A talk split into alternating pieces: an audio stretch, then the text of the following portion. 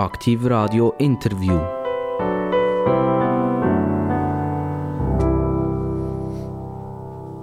Und immer, wenn es Bing macht, dann wisst ihr alle, die draussen zulassen, jetzt wird es spannend mit den interessantesten Gästen in der Schweiz, die man überhaupt kann haben Das kann ja mal jemand sein, der ein Gärtner ist, das kann mal jemand sein, der aus der Wirtschaft kommt, das kann vielleicht auch mal ein Politiker sein und das ist jetzt genau wieder der Fall. Es ist eine Politikerin, die wir begrüßen und wir begrüßen äh, einen Nachbarschaftskanton vom Kanton Solothurn und Sie wissen, dass unser Studio in Zuchwil ist im Kanton Solothurn und das ist der Kanton Basel-Landschaft. Ich habe das lernen. Ich habe immer von der Basel-Ländler geredet und vom Kanton Basel-Land und habe nachher auf der Admin-Seite vom Bund gelesen, das ist nicht der Kanton Basel-Land, sondern das ist der Kanton Basel-Landschaft.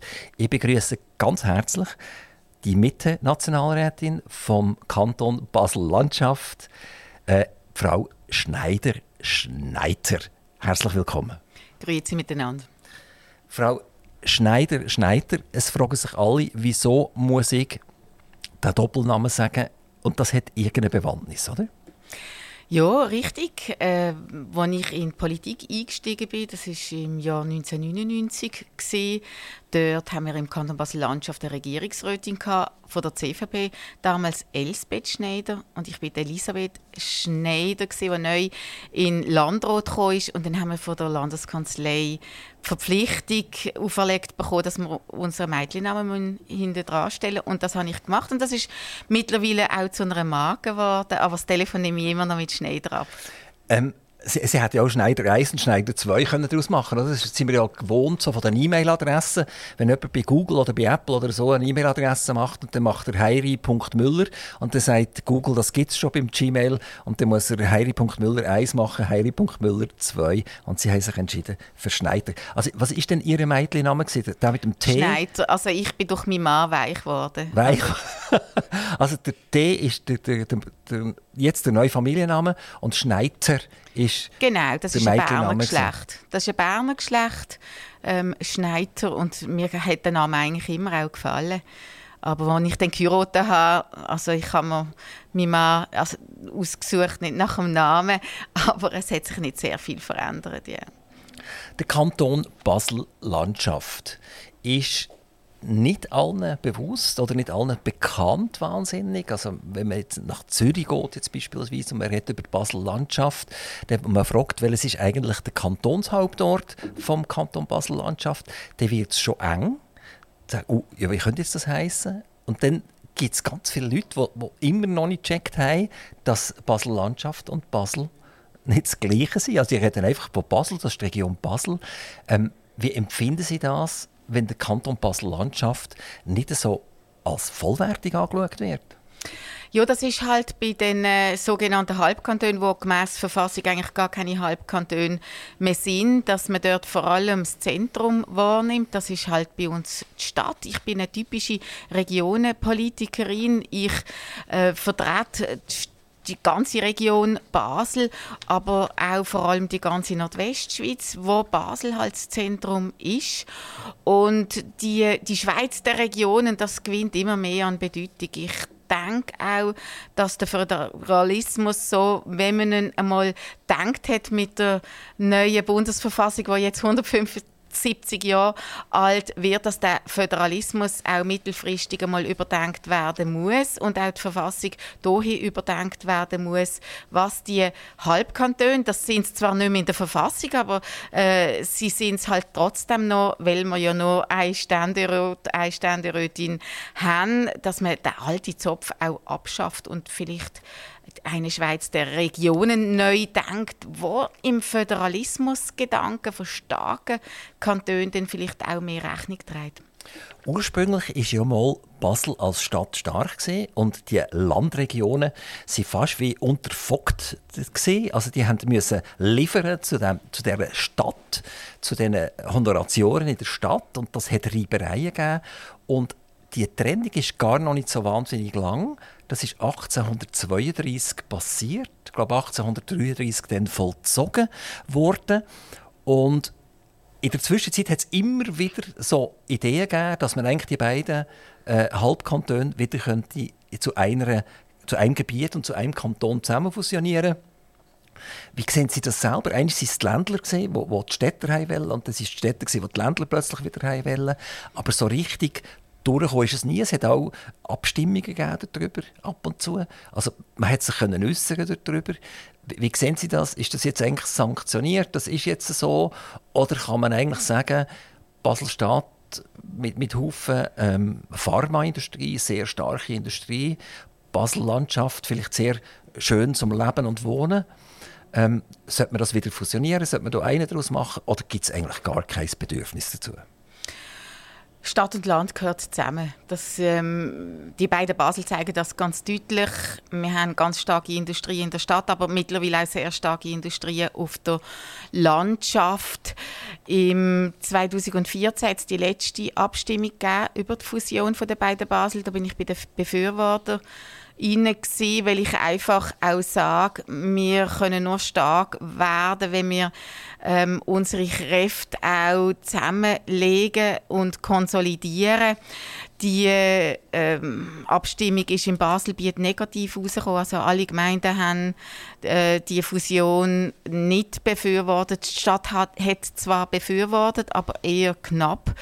Äh, es ist auch eine große politische Niederlage für mich damals im 2014, dass es ist nur um eine Fusionsprüfung gegangen damals, noch nicht um eine konkrete Fusion und dass dort ähm, Basel-Land äh, so stark abgelehnt hat und Basel-Stadt so knapp die Prüfung äh, nicht bevor, äh, befürwortet hat, das hat mich dort eigentlich recht enttäuscht.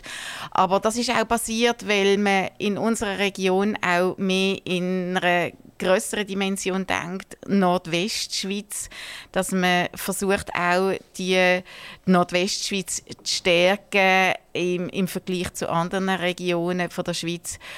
Da hat auch die Wirtschaft ein Interesse, ähm, halt in, in größeren Territorien, in größere Gebietshoheiten zu denken. Und ich glaube eben, die Schweiz der Regionen, das ist schon Zukunft. Also nicht heute und morgen, aber langfristig gesehen müssen wir auch versuchen, in größeren ähm, Gebietshoheiten zu denken. Und das ist ein, ganz spannender Gedanke, wo sich viele gar nicht trauen auszusprechen, weil das ja, halt auch ähm, ja, starke Diskussionen und Debatten gibt. Aber ich finde es ein ganz, ganz interessantes Thema, auch für andere Regionen von der Schweiz. Basel-Landschaft eher so eine bürgerliche Philosophie, die hinter den Leuten wohnt. Es gibt viele Leute, die, die Eigentum haben, die, die ein Häuschen haben äh, oder, oder eine Wohnung, die ihnen gehört. Basel äh, eher, eher links regiert. Ähm, obwohl dort die grosse Pharma sitzt und, und Haufen Steuergelder äh, produziert. Ähm, politisch gesehen, wäre das überhaupt möglich? Ist nicht in Basel ein Gedankengut, das dermaßen anders ist als in Basel-Landschaft, dass man das gar nicht mehr zusammenbringen kann? Schauen Sie, in der ganzen Schweiz sind Städte vorwiegend links-grün regiert. Das gehört auch irgendwo dazu und bildet ein Ganzes. Also eine Stadt, die halt anders zusammengesetzt ist, äh, wie die Landschaft, äh, das, das kann sich ergänzen. Das kann äh, ein Ganzes geben, wo, wo unglaublich spannend ist. Also ich meine, Zürich oder Bern oder, oder auch Genf, das sind alles ähm, Kantone, wo dort links regierte, linksgrün oder, oder Mitte-links regierte Städte äh, einen Kanton dominieren und das funktioniert eigentlich relativ gut. Von dem her ist, ich spiele Stadt gegen Land oder links gegen rechts nicht gern aus, sondern es muss einfach ein gutes Ganzes geben. Und die Schweiz besteht eigentlich da drin, oder das Erfolgsmodell von der Schweiz ist, dass man nicht gegeneinander ausspielt, sondern dass man versucht, gemeinsam in eine gute Richtung zu gehen. Und das hat eigentlich bis jetzt immer gut funktioniert. Also wenn ich Sie jetzt richtig verstehe, dann würden Sie eigentlich einen Kanton äh, Nordostschweiz beispielsweise oder Nordwestschweiz oder wie auch immer befürworten, also Aufbrechen von diesen Kantonsgrenzen. Es gibt nicht mehr Kanton Solothurn und den Kanton Basel-Landschaft und Basel, sondern die werden fusioniert miteinander und die sind äh, ein neues Gebiet. Also ich bin einfach Föderalistin und für einen starken Föderalismus braucht es auch starke ähm, Gebietshoheit. Im Moment die Kleinräumigkeit von der, äh, in den Kantonen, das führt zu einem reinen Vollzugsföderalismus. Die einzelnen Kantone haben gar nicht mehr so viel zu sagen, zahlen einfach nur viel an den Bund und damit man im Bund auf Augenhöhe kann begegnen oder damit nicht einfach nur große Kantone wie Zürich zu sagen haben, denke ich, dass langfristig gesehen, ganz weit raus, äh, Gebietsreform, der, der Föderalismus in der Schweiz würde stärken.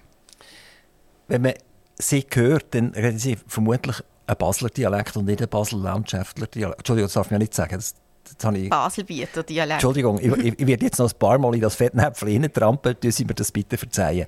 Also, ein Baselbieter Dialekt klingt anders als der Baselstädter Dialekt. Und Sie reden eher ein Baselstädter Dialekt. Ist das korrekt?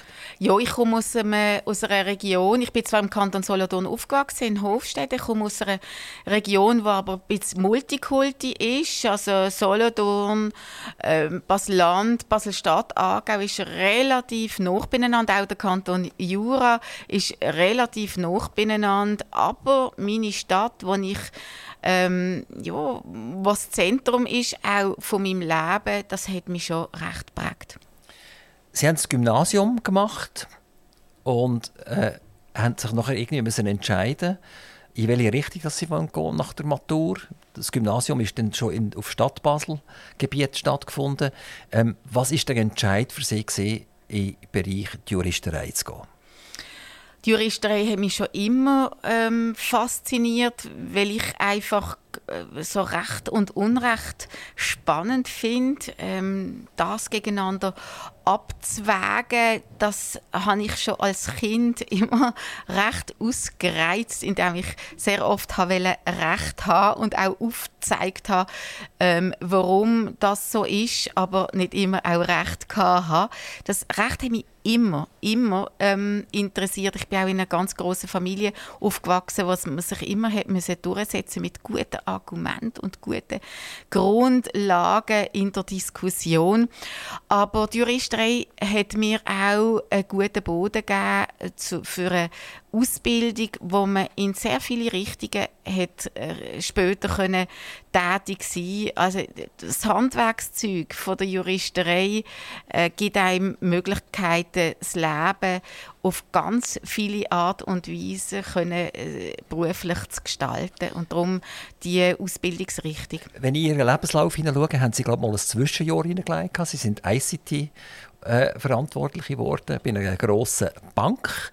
Ähm, sie sind dann auch noch so ein bisschen motiviert in diesem Bereich äh, Computerei, Software, Hardware, äh, sich äh, zu profilieren? Ja, das ist spannend Ich schon während dem Studium habe ich Textverarbeitungskurs gegeben, zuerst in der Pharma und noch, also Chemie früher noch und nachher auch äh, bei einer Bank und an verschiedenen privaten Orten. Und dort habe ich eigentlich noch recht gut Geld verdient und habe mir mein Studium durch das auch selber können können verdienen und nachher habe ich auch in einem Zwischenjahr in diesem Bereich geschafft, bevor ich nachher meine berufliche Karriere dann ja, angefangen habe. Also die Grossbank, die können wir beim Namen nennen. Das ist eine, die es jetzt dann irgendwann nicht mehr gibt. Das war nämlich Credit Suisse, was, was sie dort tätig waren. Wenn Sie heute neben Credit Suisse-Filiale, die ja noch existieren, durchlaufen, was haben Sie für ein Gefühl? Ja, also ich habe damals bei der Schweizerischen Kreditanstalt äh, geschafft und dort habe ich wirklich auch recht viele Möglichkeiten gekriegt, in äh, die IT hineinzuschauen. Also ich habe gestartet im Telex-Büro, wo man noch mit, mit Streifen geschafft hat. Äh, das ist eine unglaubliche Entwicklung, die Technik äh, gemacht hat dort. Also das war eine ganz andere Welt als heute bei einer Bank. Also zuerst äh, bei der Schweizerischen Kreditanstalt, dann habe ich aber auch noch bei der UBS zu einem späteren Zeitpunkt in diesem Bereich geschafft, aber auch noch bei anderen Unternehmungen, wie beispielsweise auch bei der Lonza. Also die, die äh, Aufgabe, diese Arbeit hat mir recht viele Möglichkeiten gegeben, äh, einen guten Job zu haben, um mein Studium zu finanzieren. Und die zweite Frage, was haben Sie für ein Gefühl, wenn Sie heute durch die Stadt laufen und neben einer Credit Suisse Filiale sind? Ja, äh, ein wehmütiges Gefühl, weil ich es wichtig finde, dass die Schweiz ein starker Finanzplatz bleibt. Ein starker, solider, aber auch nachhaltiger Finanzplatz Platz bleibt. Und da sind wir jetzt in einer Phase, die sehr schwierig ist, wo wir nicht wissen, in welche Richtung das es geht. Du bist unglaublich erstarkt, aber wir doch nicht wissen, ob sie es dann letztlich schafft, all die Herausforderungen zu stemmen, die auf sie zukommen. Sie sind äh, schon recht lang Nationalrätin, seit 2010. Sie sind also vermutlich im 13. Jahr Nationalrätin. Und Sie haben das miterlebt, dass Credit Suisse gebüßt worden ist in den letzten zehn Jahren für 11,7 Milliarden. Und die 11,7 Milliarden Bussen sind meines Wissens nie durch ein Gericht ausgesprochen worden, sondern das sind irgendwelche Departemente von der amerikanischen Regierung, die die Bussen ausgesprochen haben. Und Credit Suisse hat nie gesagt, und wir akzeptieren die Busse nicht. Wir gehen auf einen Rechtsweg. Wir wollen jetzt ein Gericht haben, das sagt, ob wir wirklich etwas bosget haben oder nicht. Das heißt, die Credit Suisse hat Milliarden an Bussen gezahlt, ohne, sagen wir jetzt, wenn wir sagen, rechtliche Grundlage, was wir unter Recht und Unrecht verstehen. Könnten Sie sagen, als Politiker hätten die Warnlampe eigentlich frühzeitig aufsellen und die hätten müssen sagen, das kann ja nicht sein, dass eine Schweizer Firma, die systemrelevant ist, immer wieder gebüßt wird, ohne dass man in einen effektiven Gerichtsweg hineingeht. Und sie als Juristin hat ja der Credit Suisse vielleicht gesagt, hey, hallo, die könnt doch nicht einfach wegen dem Departement XY einfach wieder Milliarden überschieben, sondern jetzt müsst ihr auf einen Rechtsweg und jetzt wollen wir mal wissen, haben ihr etwas Böses gemacht oder nicht. Also Frage 1. Hat die Warnlampe früher rauf sollen? B. Ähm, kann man sagen, eigentlich Credit Suisse hat einen Riesenfehler gemacht, dass sie nie den Rechtsweg beschritten hat.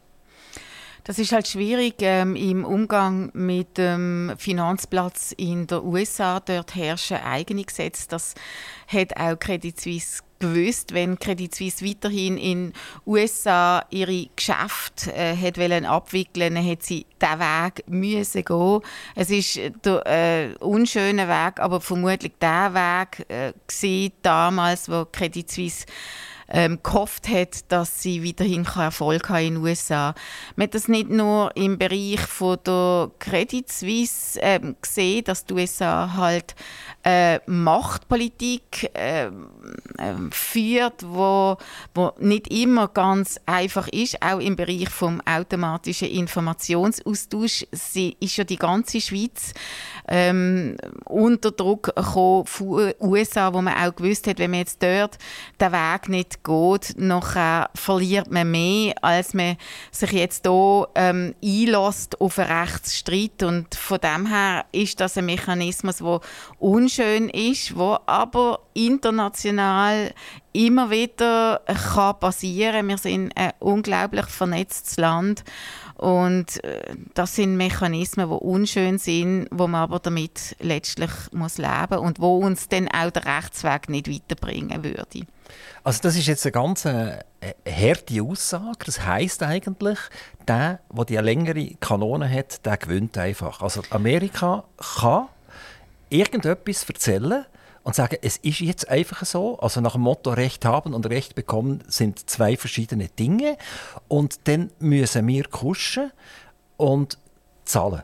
Und das hört ja dann nicht einfach auf mit dem Untergang von der Credit Suisse, sondern das würde ja ein Zustand sein, der andauert.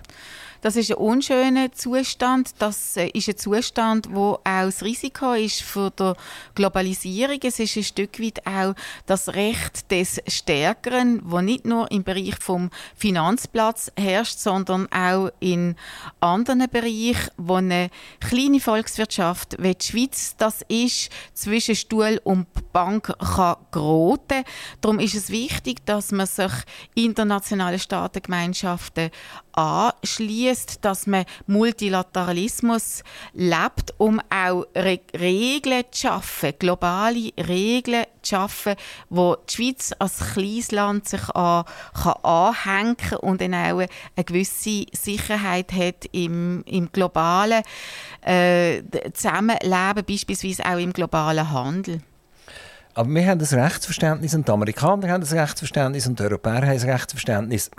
Und wenn man auf die Straße geht und sich bewegt, dann wird man ja eigentlich als Bürger sagen, solange ich nicht etwas mache, was mir e- effektiv zuwider ist oder meinem Nachbar zuwider ist, bin ich eigentlich immer auf einer sicheren Seite. Und das funktioniert nicht mehr, weil wir A Staaten haben, die wahnsinnig stark sind, die uns drangsalieren. Es funktioniert aber auch nicht mit der Gesetzesdichte, die wir in der Schweiz haben, dass der Bürger selber neu reinlaufen kann, wo er sagt, äh, was, da gibt es ein Gesetz? Ah, das habe ich nicht gewusst, oder? Und fühle mich überhaupt nicht im Unrechtsbewusstsein sind wir irgendwie heute neu an einem Ort, wo sich eine Unternehmung fast nicht mehr bewegen kann. Weil sie, jedes Mal, wenn sie etwas macht, muss sie 47 Juristen anstellen und fragen, darf ich das überhaupt? Oder würde sie sagen, das sehe ich jetzt ein bisschen schwarz? Also ich glaube, das sehen Sie schwarz. In der Schweiz sind wir trotzdem noch äh, im Vergleich zu anderen Staaten ein sehr liberales Land, wenn ich noch sehe, ähm, wie, was für eine einfache Arbeitsgesetzgebung wir beispielsweise haben, wie wir trotz allem noch liberale Grundsätze haben um fürs wirtschaftliche Zusammenleben. Das ist ja auch ein Grund, wieso sehr viele ausländische Unternehmungen in der Schweiz ihren Sitz haben oder sich in der Schweiz noch niederlassen. Und ich glaube auch, dass eine Schweizerin und Schweizer, äh, wenn sie will, sich informieren wie die gesetzlichen Grundlagen für das Zusammenleben sind und auch ein Unternehmen Unternehmung äh, sich kann informieren Also ich glaube, im Vergleich zum ähm, im, im, europäischen Kontext, aber auch im internationalen äh, Kontext sind wir in der Schweiz ein recht sicheres, stabiles, aber immer noch sehr liberales Land und wir müssen Sorge dazu geben, dass das so bleibt.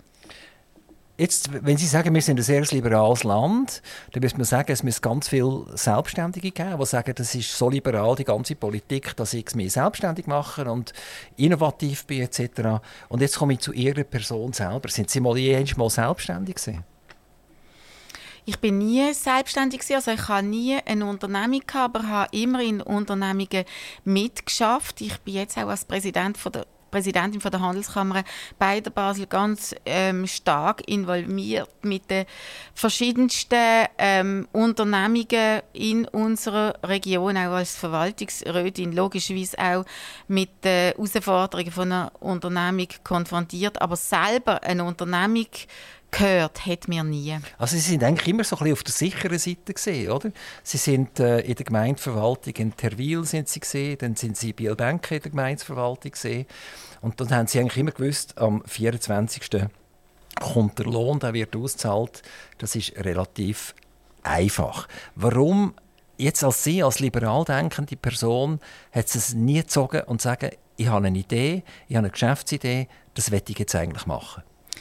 Das hätte es einfach nie wollen. Also ich könnte mir vorstellen, dass ich, ähm, also das würde mir noch Spass machen, Unternehmer sein. Das hätte es einfach nie so ergeben. Aber schauen Sie, ich bin auf einem Bauernbetrieb aufgewachsen, in einer Großfamilie. Wir sind fünf Kinder gewesen. Wir haben Großeltern noch bei uns auf dem Hof gehabt, haben immer einen ganzen Haufen Angestellte gehabt. Ich bin in einem KMU aufgewachsen, wo man auch gelernt hat, dass man nur das kann ausgeben, wo man wirklich auch eingenommen hat, wo ich gelernt habe, was Unternehmertum heißt und von dem her traue ich mir, auch wenn mir nie ein Unternehmen gehört hat, traue ich mir zu, eine Wirtschaftspolitik zu machen, wo unserem Unternehmertum zudient und ähm, auch wenn ich kein, kein, nie ein eigenes Unternehmen hatte. Sie haben jetzt gerade vorher gesagt, Sie sind in einer Familie aufgewachsen, wo man gewusst hat, man kann nur das ausgeben, was man auch eingenommen hat. Sie sind heute Nationalrätin, Sie sind auch lange im kantonalen, im kantonalen Parlament tätig gewesen. und die Parlamente die geben ja Haufen Geld aus, wo sie gar nicht haben. A, wo ihnen nicht gehören, also wo weder am Bund gehören noch der Kanton gehören. Man gibt sie trotzdem aus. Man tut sich verschulden, man tut Obligationen ausgeben. Äh, wie, wie sehen Sie das, die, die Schizophrenie zwischen einer Privatperson, Elisabeth Schneider-Schneider, die im Innersten gelehrt hat, ausgegeben wird, was, was ich habe und nicht mehr? Und umgekehrt, sie sind nachher in Parlamenten tätig, wo eigentlich zum Teil das Gegenteil macht. Schauen Sie, wenn man Mitglied ist vom Parlament, dann setzt man die gesetzlichen Grundlagen einerseits, um das Geld einzunehmen andererseits logischerweise auch, um das Geld auszunehmen. Ich glaube, wichtig ist, dass wenn man diese Vorlagen hat, dass man die mit denen sorgfältig äh, umgeht und dort versucht, die Hebel zu setzen bei den Einnahmen und bei den Ausgaben, was es braucht, um den Staatshaushalt in Ordnung zu haben. Und mit einer Schuldenbremse, wie wir sie jetzt haben, aber auch mit einer Regulierungsbremse, wie es jetzt äh, in der Pipeline ist, können wir die Schweiz weiterhin auf, auf einen erfolgreichen Weg ähm, schicken. Und auch das im Vergleich zu anderen Staaten in Europa ist die Verschuldung äh, immer noch relativ tief ist der Steuersatz, den wir zahlen als, als Unternehmen immer noch relativ tief, ist auch eine Mehrwertsteuer, die unsere Konsumenten belastet, immer noch relativ tief. Und von dem her müssen wir einfach sorgen, dass das Erfolgsmodell so bleibt und dass man nicht abkommt vom Pfad der Tugend, möglichst auch eine liberale Gesetzgebung zu behalten. Wir haben ein extremes Wachstum personeller Natur bei Bund und Kantonen von den Mitarbeitern. Wir haben ein extremes Wachstum von der Bilanzsumme von Bund und Kantonen.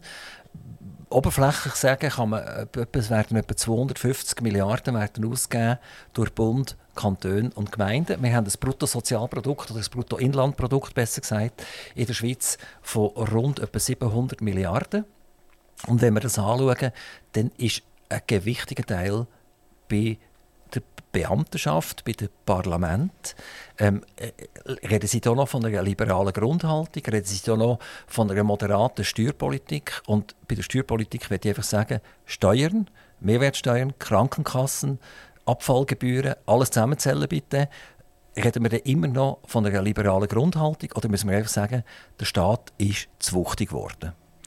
Schauen Sie, wir haben auch eine unglaubliche Anspruchsgesellschaft geschaffen. Wir äh, leben in, einer, in einem unglaublichen Wohlstand im Bereich vom Gesundheitswesen, im Bereich von der Infrastruktur, im Bereich von der Bildung äh, haben wir ein Niveau erreicht, das sehr, sehr hoch ist. Es ist so, wir, unsere äh, Staatsquote nimmt massiv zu, aber äh, die Anspruchshaltung eben von den Menschen, die in unserem Land leben, eben auch. Und es, man sieht ja das, wenn wir jetzt versuchen, Gesundheitskosten in den Griff zu kriegen, da müsste man eigentlich Abstrich machen bei uns selber in erster Linie. Wer ist da denn äh, ganz konkret äh, ja, gewillt, das zu machen? Auch bezüglich Infrastruktur, Strassenbau, Bildungseinrichtungen, das sind unsere Ressourcen, die wir eigentlich noch haben, sind wir auch nicht bereit, Abstrich zu machen. Es ist so, äh, die staatlichen Ausgaben, die können immer, nicht immer nur zunehmen. Aber ich glaube, Covid hat uns da auch ein bisschen zur Raison gebracht. Wir haben ähm, unglaublich viel Geld ähm, ausgegeben. Wir haben äh, Rechnungsabschlüsse, wo wir ja, wo unglaubliche Defizite auch ausweisen und wir müssen über die Bücher und unseren Staatshaushalt auch überdenken und schauen, wo können wir künftig Abstrich machen bezüglich, beziehungsweise wo müssen wir das Wachstum einfach auch einfrieren. Sie reden von mehr und mehr das ist ja das Parlament. Das ist, ja, reden wir aber auch noch von der Bevölkerung, das sind ja mehr. Ähm, wir haben etwa 5 Millionen bis 5,5 Millionen arbeitstätige Leute in der Schweiz. Wir haben eine Million, die direkt und indirekt beim Bund, Kanton und Gemeinden arbeiten, also wo die Salärierung von den Behörden kommt.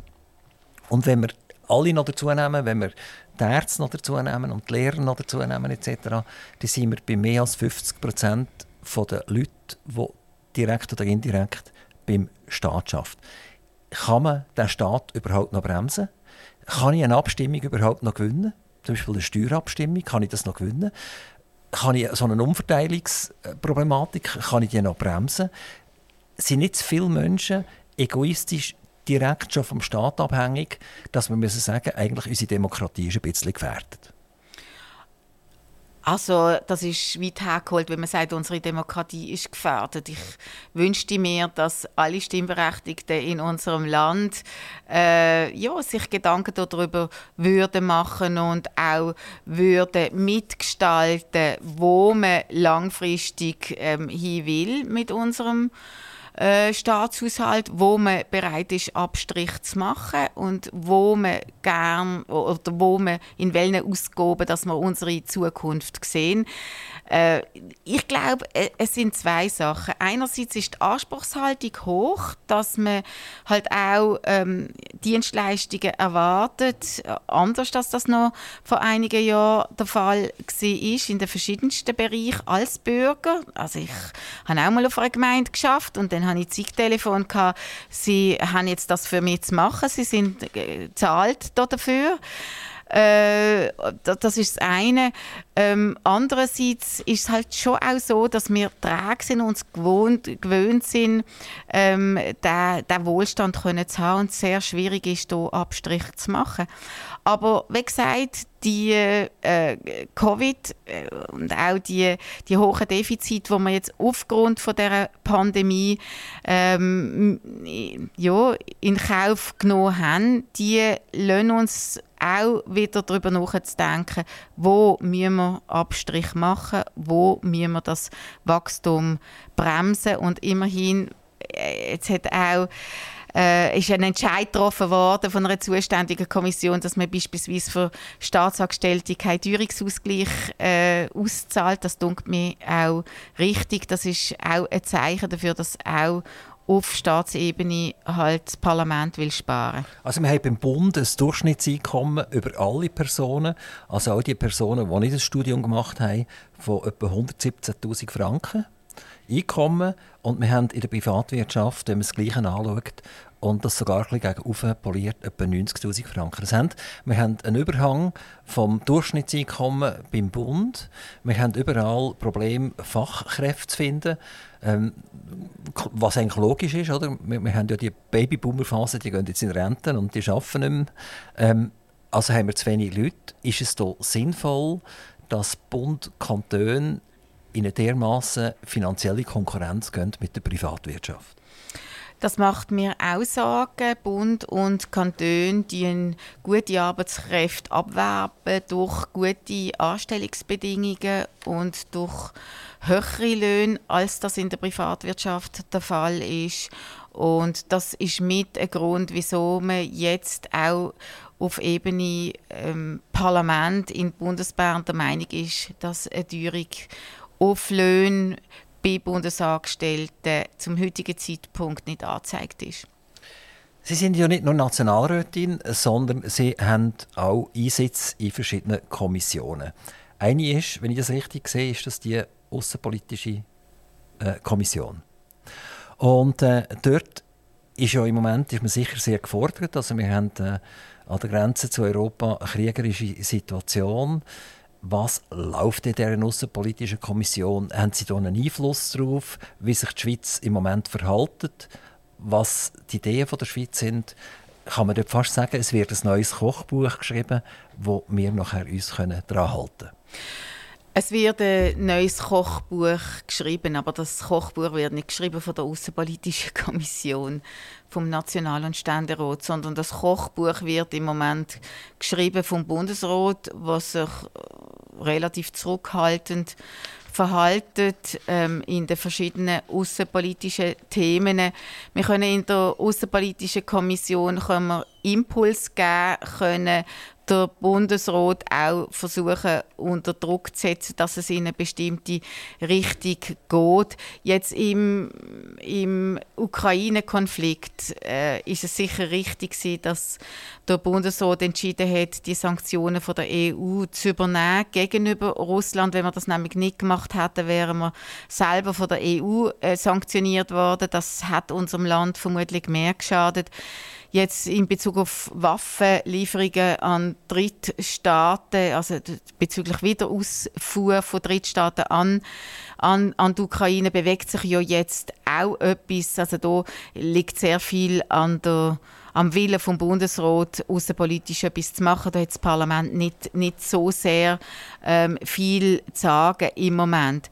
Ähm, in anderen Bereichen, was Freihandelspolitik anbelangt, was sehr wichtig ist für die Schweiz, dass man möglichst mit vielen Ländern Freihandelsabkommen abschließt. Ähm, ist, ist, äh, die, sind die außenpolitischen Kommissionen zentral, weil sie nämlich solche Abkommen auch vorberaten, dienen auch im Bereich von der internationalen Zusammenarbeit, also Multilateralismus, humanitäre Hilfe, äh, auch im Bereich von der Entwicklungshilfe, da ist das Parlament stark, weil es auch solche Vorlagen vorbereitet ähm, und auch in vielen Fragen konsultiert wird. Aber letztlich ist Außenpolitik eine Frage vom Bundesrat, wo der Bundesrat muss äh, gestalten und das macht er meines Erachtens in den letzten äh, Jahren zu wenig offensiv. Ich durfte verschiedene Mitglieder aus dem Nationalrat, die in der, in außenpolitischen Kommission sind, begrüßen hier am Mikrofon. Ich habe zum Beispiel die grünliberale Diana Angelina Moser begrüßen. Ich habe der SVP Franz Grütter begrüßen und ich habe ihnen eigentlich folgende Frage gestellt und die werde ich jetzt Ihnen auch stellen.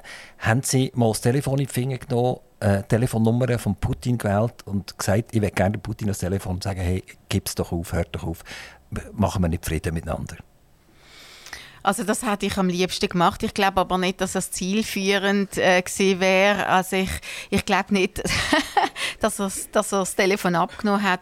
Aber natürlich wäre das das, was wir alle möchten, nicht nur in der Schweiz, sondern ähm, in Gesamteuropa, aber auch global. Wir brauchen Frieden, weil der Krieg bringt weder der Ukraine noch der Russen noch uns Europäer irgendetwas. Also schnelle Frieden, Waffenstillstand, das wäre das, was uns wird weiterbringen. Alles andere, alles andere ist ja auf Kosten von, von Menschen, die auch dort an der Front kämpfen, die aus Dörfern kommen, die ähm, zerbombt äh, werden. Aber auch all die russischen Soldaten, die dort an die Front geschickt werden, das ist einfach das ist ähm, ein grauenhaftes Schicksal auf beiden Seiten, wo niemand Freude hat daran.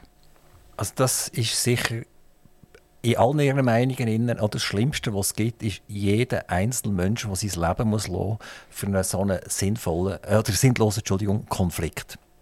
Wenn wir jetzt mal ein bisschen nackte Zahlen anschauen.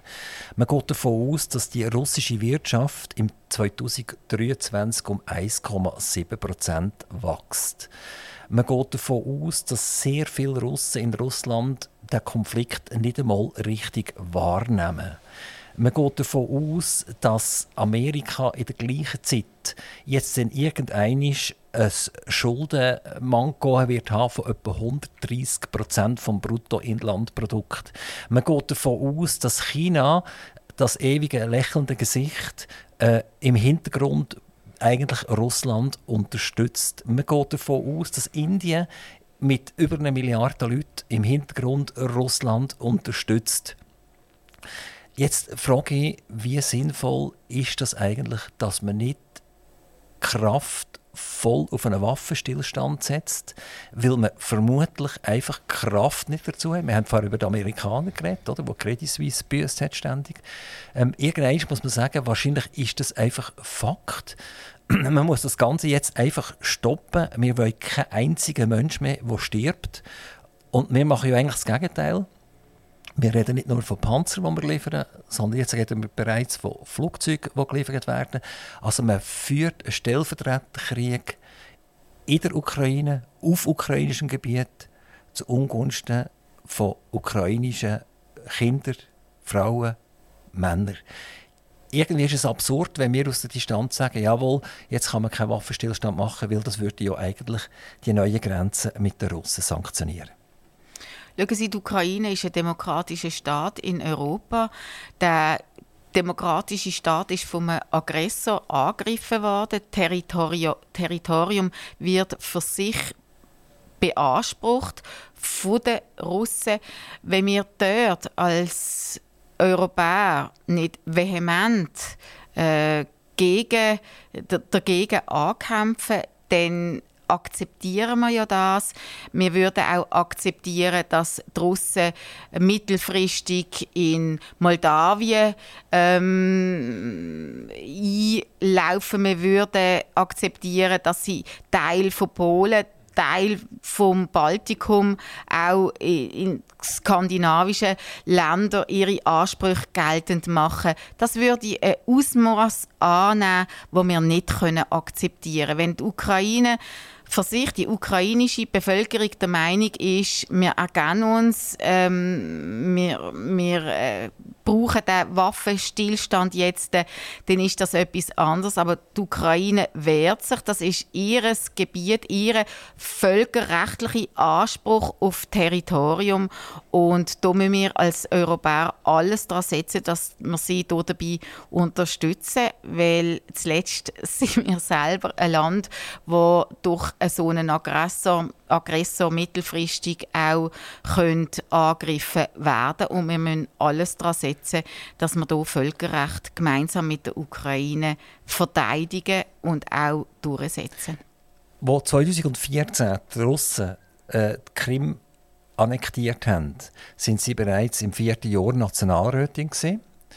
und man hat mehr oder weniger der Geschichte zugeschaut, äh, wie sie das Land packen. Man hat Verträge mit den Russen geschlossen, dass die Schwarzmeerflotte auf ukrainischem Gebiet kann sein Also die ganzen Atom-U-Boote und Schiffe etc. von den Russen sind auf ukrainischem Gebiet, damit sie äh, den Zugang haben zum Meer.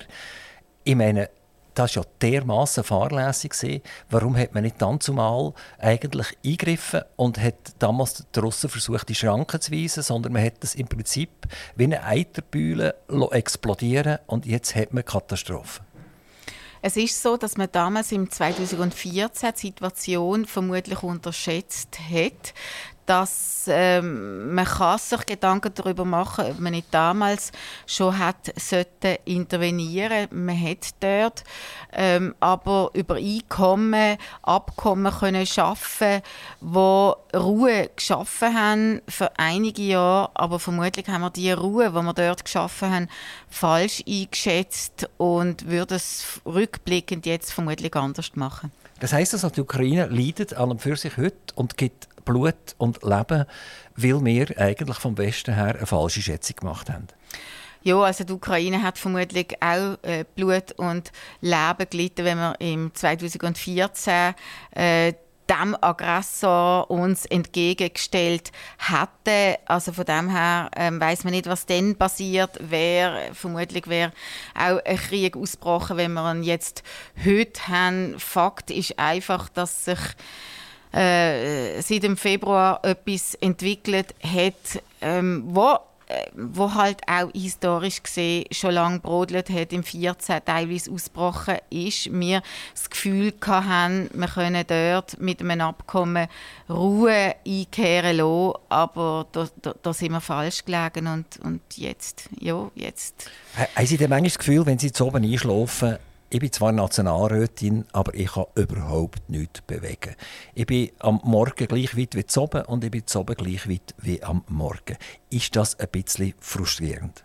Es ist manchmal frustrierend, man ist Teil von einem Parlament, wo 246 Mitglieder schaffen, Interessierte oder weniger Interessierte ähm, an außenpolitischen Themen. Und es sind komplexe Themen, geopolitische Themen, wo wo sehr viel Arbeit äh, brauchen. In erster Linie ist auch Außenpolitik. Ich habe es gesagt beim Bundesrat. Und da ist es schon schwierig einerseits den Durchblick zu haben, andererseits die richtigen Entscheidungen zu treffen, die richtigen Entscheidungen, die nicht kurzfristig populistisch sind, sondern langfristig auch etwas nutzen, wo auch uns die Interessen von unserem Land nutzen. Und und das ist als Parlamentarier, wo ähm, ein Abbild auch von der Gesellschaft sind. Ich meine, alle 246 Parlamentarier sind äh, Abbild von unserer Gesellschaft, nicht einfach langfristig ähm, immer das Richtige zu machen und das lässt einem dann manchmal schon nicht immer gut schlafen zur Nacht. Ich will ganz kurz über die Energie mit Ihnen reden. Ist das okay? Ja. Energie ist für Sie ein Steckenpferd, oder nicht? Also ich bin Außenpolitikerin, ich bin Außenwirtschaftspolitikerin und mich interessiert vor allem die Wirtschaft. Ähm, und wenn mich die Wirtschaft interessiert, interessiert vor allem auch, äh, wie kann sich die Wirtschaft mit Energie versorgen.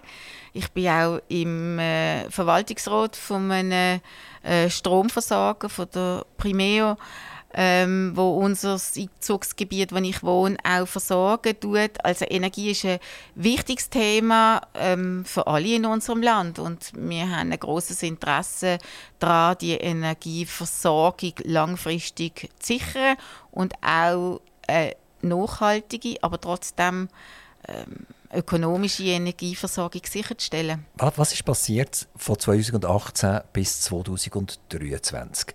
2018 haben wir tiefe Strompreise gehabt. Alle haben sich gesuhlt und haben gesagt, das ist wunderbar, Strom gibt es bis an den Bach runter. Und 2023 sagen wir, Strom ist knapp, es gibt keinen Strom. Und dann gehen wir die Bilanzen anschauen von den ganz, ganz grossen äh, Energiebetreibern. Nehmen wir einen Axpo, der, glaube ich, 1,7 Milliarden EBIT geschrieben hat, also bevor sie äh, Taxis, also Steuern und so weiter abgeschrieben haben. Und dann haben wir eine BKW, die auch weit über eine Milliarde EBIT geschrieben hat. In einem Zeitpunkt, wo man uns gesagt hat, du musst mit den Nachbarn duschen zusammen, du musst äh, Energie sparen, du darfst das Licht nicht mehr anzünden etc. Ähm, die Preise sind gestiegen nicht nur im Strombereich, die sind auch im Gasbereich exorbitant gestiegen. Gas ist 85% billiger als im September 2022. Also wenn man heute die internationalen Preise anschaut, sind wir wieder zum Teil unter dem Niveau sogar vor dem äh, Aggressorkrieg. Gas ist in Überfluss da, kostet nichts mehr international, aber wir äh, zahlen uns dumm und dämlich. Also wir in der Region zum Beispiel sind zwischen 4 und 6 Rappen pro Kilowattstunde, jetzt sind wir zwischen 16 und 18 Rappen. Ich komme keine Transparenz über nichts, wenn man, wenn man die Energiebetriebe fragen, auf was fußen eigentlich die wahnsinnigen Preise, dann wird man abgewimmelt und kommt keine Transparenz über. Jetzt meine Frage an Sie als Politikerin, wenn Sie als Politiker uns Schweizer eigentlich in die Schranken weisen, dass man einfach die Energie so saumässig teuer macht, dass man die Klimaziele kann erreichen kann, die man wahrscheinlich durchstieren will. Schauen Sie, ich bin der festen Überzeugung, dass bis anhin die Energie zu günstig war. Wir haben einfach Energie verbraucht, wir haben es uns können leisten. Das ist Punkt 1. Punkt 2 ist, wir haben eine Energiestrategie verabschiedet, wo wir uns haben loslösen von der, ähm, von, von der grauen Energie, vom grauen Strom, von der ähm, man will auf AKW verzichten. Wir haben auf Atomstrom langfristig ähm, verzichten. Und drittens haben wir genau gewusst, ohne Import wird es nicht gehen. Wir importieren immer noch recht viel Energie, ähm, es Gas oder Strom aus dem Ausland, haben aber dort die notwendigen Verträge nicht. Und wenn man sieht, in Deutschland sind jetzt die Atomkraftwerke abgeschaltet worden, in Frankreich teilweise stillgelegt und haben dort die Energie nicht können beziehen, wo man eigentlich haben wollen beziehen. Das ist das eine. All die Mechanismen, auch dass der Umbau vom Atomstrom auf erneuerbare Energien viel zu spät wirklich seriös an die Hand genommen worden ist, spielt eine Rolle, dass der Energiepreis massiv angestiegen ist. Und dann kommt noch die Ukraine-Krise dazu, wo man vor allem im Bereich vom Gas im Bereich auch von der fossilen Energien halt äh, Lieferungs Lieferschwierigkeiten hat und sie müssen einfach wissen, all die Energielieferungen, die sind an Verträge gebunden, wo man abgeschlossen hat zu einem Zeitpunkt, wo, wo man auch hat müssen abschließen, damit man eben genügend Energie dann hat langfristig zu einem höheren Preis und da muss jetzt überwälzt werden und das ist unschön. Wir haben in der Schweiz einen halbierten CO2-Abdruck gegenüber einem Nachbarn, nämlich zu Deutschland. In Deutschland wird 40 Prozent vom Gesamtstrom mit Kohle produziert. Als ich ein kleiner Bub war, hat man eigentlich die Diskussion schon geführt, Ausstieg aus den Kohlekraftwerken. Weil es gibt fast keine größeren Dreckschleudern als Kohlekraftwerke. Jetzt muss man sich das auf der Zunge gehen. Also 40 Prozent vom gesamten Strom in Deutschland wird mit Kohle produziert. Ähm, und das führt eben dazu, dass die Deutschen so einen extremen CO2-Abdruck haben gegenüber uns. Jetzt gehen wir, importieren, also wir holen nachher den, den Dreckstrom und den CO2-Abdruck eigentlich auf die anderen exportieren. Also das ist ja fast unglaublich.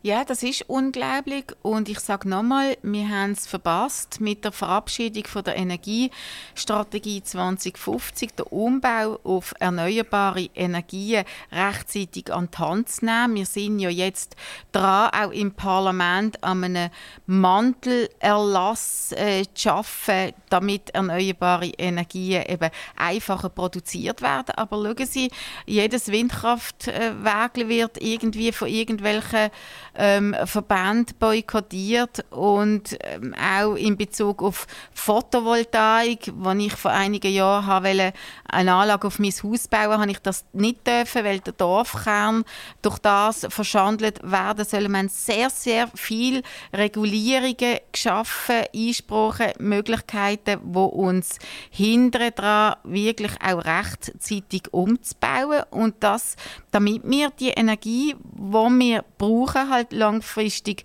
auch haben, müssen wir sie halt aus dem Ausland beziehen. Und das ist dann nicht nur sauberer Strom. Ich meine auch der Strom, den wir aus Frankreich beziehen, das ist, das ist auch Graustrom, der aus Atomkraftwerken ähm, kommen, produziert werden durch äh, nukleare Technologien. Und dort sind wir zurückgeblieben, haben die Alternativen zu wenig stark prüft übrigens auch, das ist ein heißes Thema, aber ich spreche es jetzt trotzdem aus. Ähm, wir müssen über eine Laufdauerverlängerung von unseren AKWs nachdenken. Wir äh, müssen auch darüber nachdenken, wie können wir neue Nukleartechnologien schaffen, wo auch künftig Strom könnte produzieren. Es wird viel viel zu wenig darüber geforscht, wie man Nukleartechnik nutzen für Energie zu produzieren. Und da muss man halt auch Weg gehen, äh, neue Wege gehen, Debatten führen, die uns langfristig könnte in der Energieversorgung weiterbringen. Aber dass das auch übrigens im Verbund mit, mit anderen Ländern, weil die Schweiz allein kommt ähm, vermutlich in diesen Fragen nicht, weiter. Es war Ihre Bundesrätin von der Mitte, damals hat sie noch CVP geheißen, glaube ich, äh, wo uns in das Debakel hineingeführt haben. Ähm, sehen Sie heute die Arbeit von Ihrer Bundesrätin ein bisschen anders, als Sie es damals gesehen haben? Nein, absolut nicht. Ich habe dieser Energiestrategie auch zugestimmt. Die Energiestrategie ist gut. Wir müssen die Ziele erreichen, die die Energiestrategie auch vorsieht. Man hat einfach den Weg dazu. Einerseits auch das Stromabkommen mit der EU, das wir brauchen, um die Versorgungssicherheit ähm, zu gewährleisten, aber auch der Umbau von, auf erneuerbare Energien diesen Umbau haben wir einfach zu spät mit der nötigen Seriosität an die Hand genommen. Aber das passiert jetzt, aber es ist einfach relativ spät.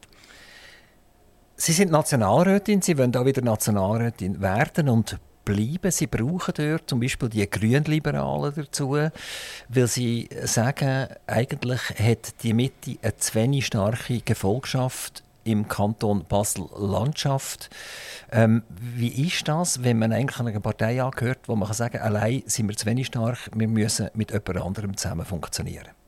Schauen Sie, ich bin das gewohnt. Jede Wahl ist äh, nur äh, erfolgreich verlaufen, weil wir Listenverbindungen mit anderen Mitte-Parteien hatten. Wir haben immer mit Mitte-Parteien Listenverbindungen gemacht, im Sinne von einer starken Mitte, wo früher eine BDP dazugehört hat, äh, wo eine EVP dazugehört, aber auch eine GLP dazugehört. Und mit dieser starken Mitte ist der Sitz von der Mitte Baseland äh, erfolgreich auch äh, langfristig gesichert gewesen.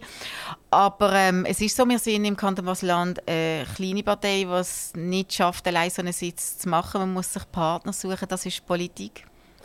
Sie sind sieben Nationalräte vom Kanton Basel-Landschaft. Ähm, einer gehört eben der Mitte, der gehört Ihnen. Aber auch der ist nur noch möglich durch Partnerschaften. Kann man fast sagen, die, die Mitte ist ein bisschen quantité négligeable geworden.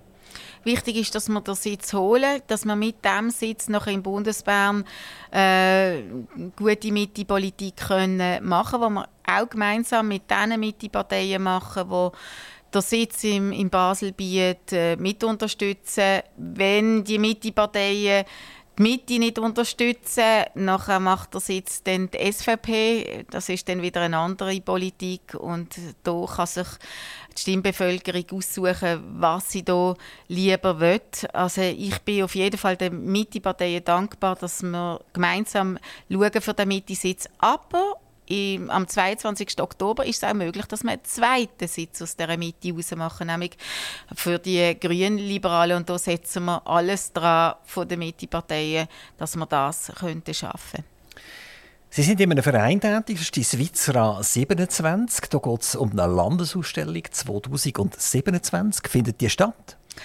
Ich setze mich ein dafür. Äh, eine Landesausstellung ist wichtig, gerade in einer Zeit, wo, ähm, wo sehr viele Unsicherheiten herrschen. Eine Landesausstellung wird der Zusammenhalt in unserem Land äh, fördern. Und ich hoffe, dass wir so eine Landesausstellung in nützlicher Frist in der Nordwestschweiz können machen. Es ist ein sehr cooles Projekt, äh, gestemmt auch von der Nordwestschweizer Wirtschaft größtenteils und ich hoffe, dass wir eine Landesausstellung machen und ich hoffe, dass es Swissra 27 wird. Im 27 wird es vermutlich nicht stattfinden, aber ich hoffe, dass es spätestens im 2030 wieder eine Landesausstellung gibt und dass die Landesausstellung dann in der Nordwest. Und die wird dann wieder immer noch Swissra 27 heißen und niemand weiß, wieso es die 27 heißt, weil sie dem 30 stattfindet. Das, das kennen wir ja von den Landesausstellungen, dass die Zahlen